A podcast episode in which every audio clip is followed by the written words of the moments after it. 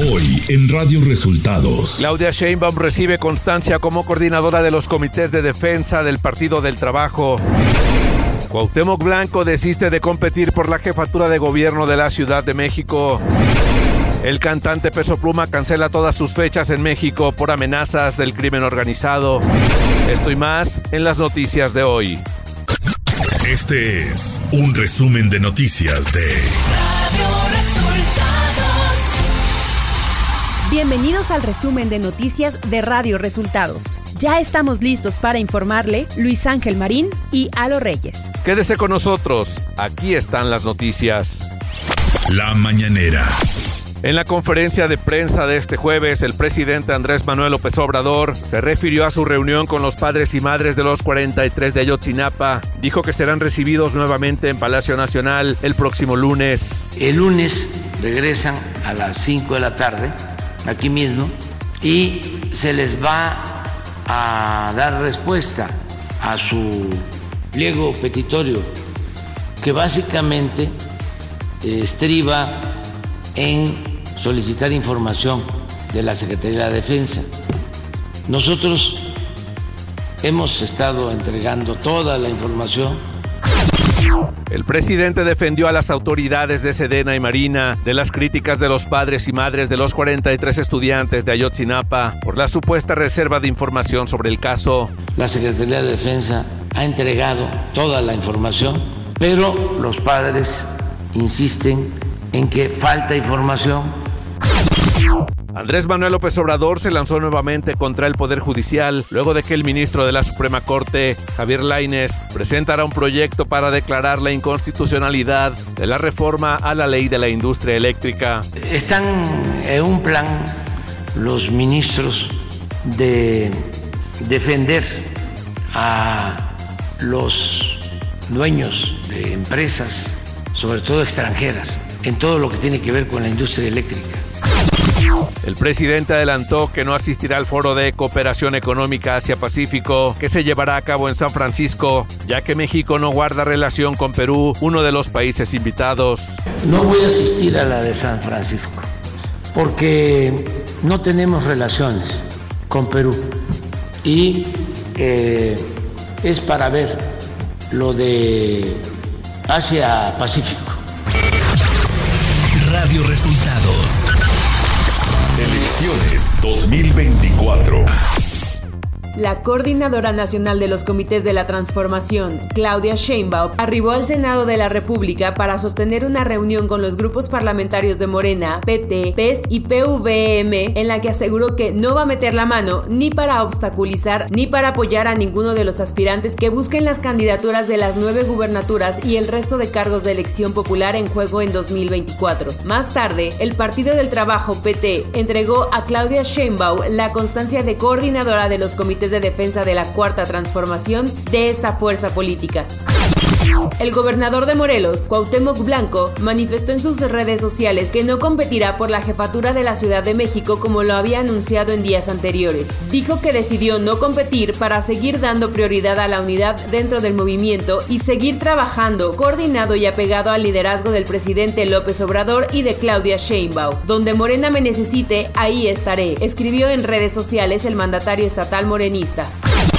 Este miércoles, Marcelo Ebrard y el coordinador de Morena en la Cámara de Diputados, Ignacio Mier, se reunieron con legisladores de ese partido que se definen como un bloque afín al ex canciller. La intención era definir el rumbo de las acciones en el Congreso y buscar la unidad dentro de Morena. El diputado Emanuel Reyes Carmona aseguró que la reunión era para dejarle en claro al coordinador parlamentario de Morena, Ignacio Mier, que el grupo de legisladores afines a Ebrard harán uso de su derecho de asociación, de expresión lo que no implica que dejen de ser simpatizantes o militantes de Morena.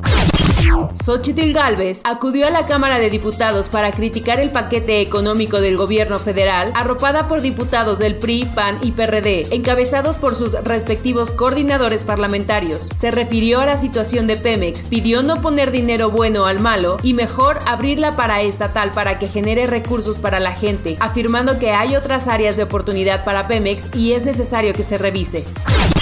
La UNAM dio a conocer en un comunicado que ante las recientes publicaciones en algunos medios de comunicación y redes sociales, aludiendo al presunto plagio en la presentación del informe escrito correspondiente al trámite de titulación por trabajo profesional de Xochitl Galvez, el rector de la Universidad Nacional Autónoma de México, Enrique Grague Wickers, pidió al director de la Facultad de Ingeniería, José Antonio Hernández, turne el asunto tanto al Comité de Ética como al Consejo Técnico de esa entidad, a fin de que se realice el análisis que corresponda.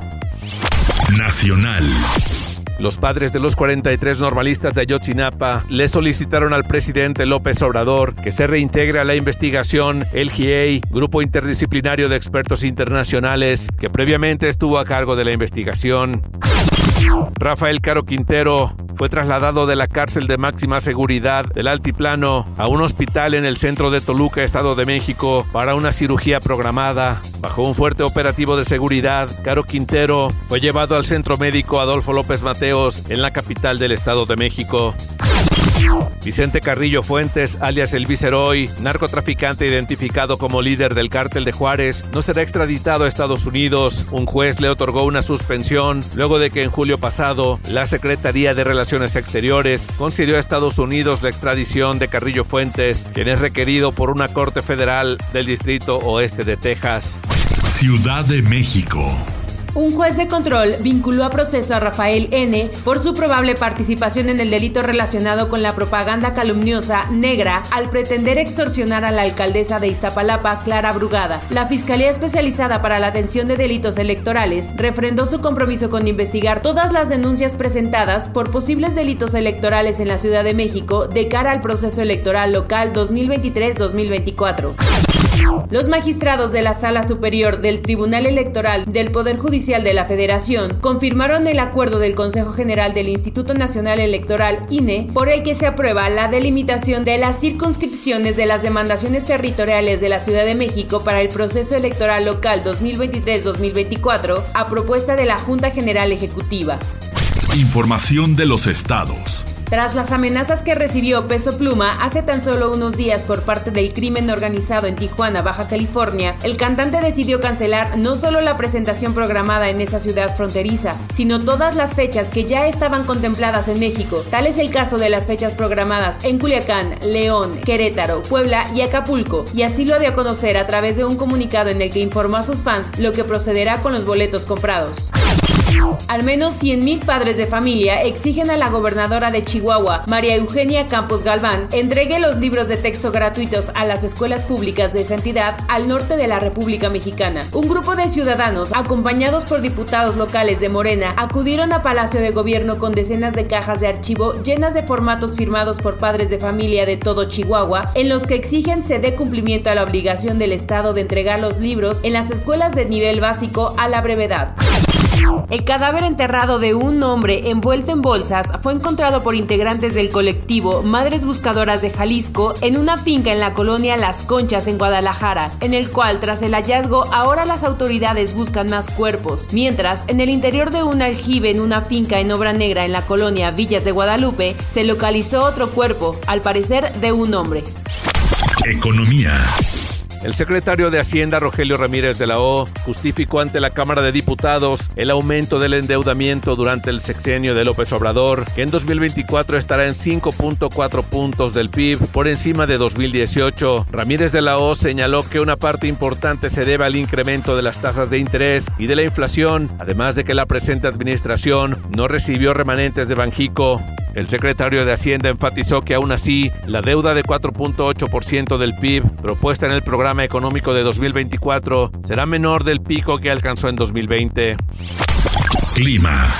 La Comisión Nacional del Agua, CONAGUA, informó que México tendrá 56 frentes fríos ante la llegada de la temporada invernal 2023-2024, uno más que el año anterior. La CONAGUA expresó que el inicio de la temporada invernal causará vientos fuertes y lluvias debido a las masas de aire frío provenientes de Estados Unidos y Canadá. Radio Resultados Internacional.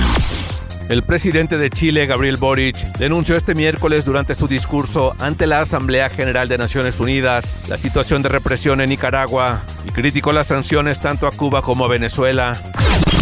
El secretario general de las Naciones Unidas, Antonio Guterres, alertó este miércoles a los líderes del mundo, afirmando que abrimos la puerta del infierno al no actuar de manera decisiva contra la crisis climática causada por la actividad humana. Esto durante una cumbre con motivo de la Asamblea General de Naciones Unidas que se celebra en Nueva York.